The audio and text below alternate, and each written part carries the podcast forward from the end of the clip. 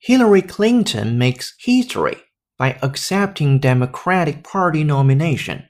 Making history in her signature pantsuit, Hillary Rodham Clinton officially became the first woman to accept a major party's presidential nomination on Thursday.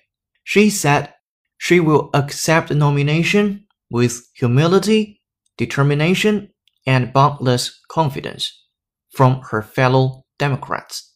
Clinton used her speech not only to discuss her past accomplishments in her decades long career in public service, but also to discuss ideas for the future.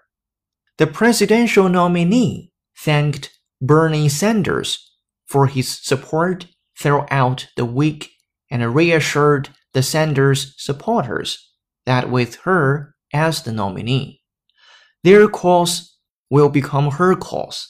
She also promised to continue to work with Sanders to make college free for middle class and debt free for everyone.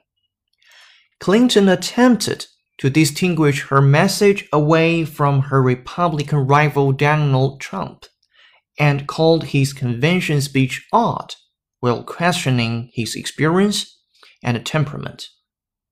From Elon Local News.